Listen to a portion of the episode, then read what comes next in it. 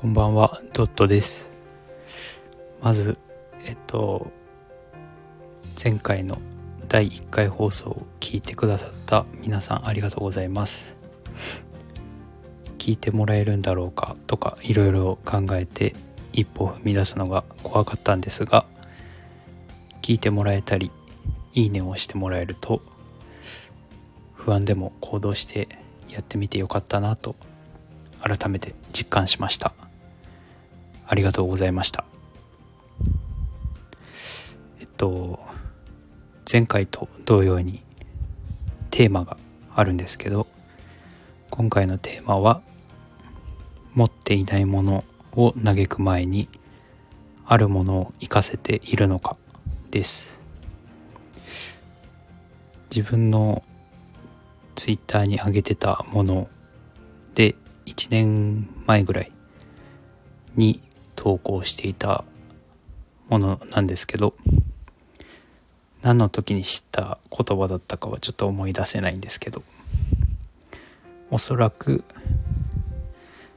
あの人はあんなものを持ってるのに自分にはないとか考えてたんだろうなと思います。例えばあの人はすぐ人と仲良くなれるとかあの人は継続する力がすごいなとか。なんであんなにすごいストーリーを思いつけるんだろうとか。全部後ろには自分にはできないみたいな。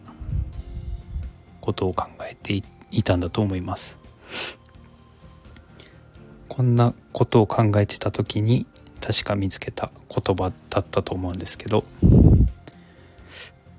そもそもあなたは今持ってるカードすら使えてないんじゃないんですかっていう言葉を知ってこれを聞いた時に確かにって思って喋るのが苦手だけど練習する時間は今できるし読書をして知識を学ぶことだってできるし後悔しないためにやること決めてやるってこともできたはずだしそれをやってなかったのは自分だなって思って。これ確か何かの動画を見てた時なんですけどそのコメントにいた人で人生は配られたカードで戦えばいいっていうことを言ってて言ってる人がいてああすごいうまいなと思って。達観してる人っているんだなと思って。な何かの研究だったと思うんですけど不安に感じる時は不安は逃げるとずっとついてくるしどんどん大きくなっていくけどいざ立ち向かうとだんだんと小さくなっていく。っていうのが分かっているらしいです。で今回のテーマのまとめみたいなのなんですけど持っていないカードを求める前に今自分が持っているものを見つめ直して何に使っていけるかが大切なんじゃないかなっていう結論です今日のテーマをの言葉を知った時僕も今何を持ってるのかなとか考えながら工夫して課題とか悩みとか乗り越えられるような人になりたいなと思いました。人生死ぬ間際の人はやった後悔よりもやらなかった後悔で溢れているっていう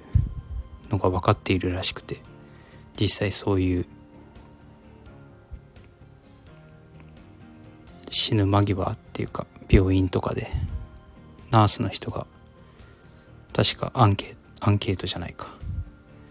今何を感じますかみたいな後悔はありますかとか聞いた時の答えがこういう答えが返ってきたみたいなのがあったらしくて。とりあえず迷ったらやってみるを教訓に肝イメージたいと思います。締めなんですけど。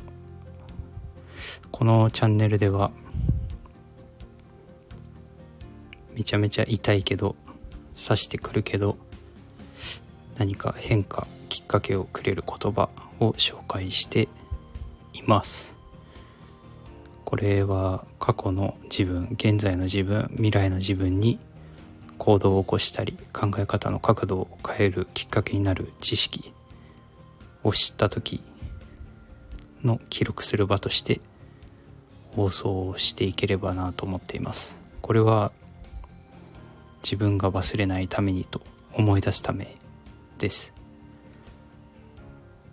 だいたい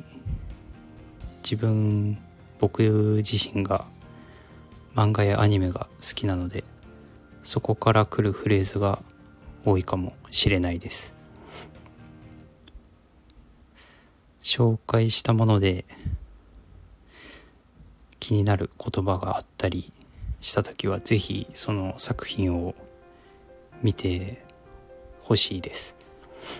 見た感想。見て見てみた時の感想などあればコメントで共有してもらえると嬉しいです。今回もご視聴ありがとうございました。また次回も聴いてくださると嬉しいです。ありがとうございました。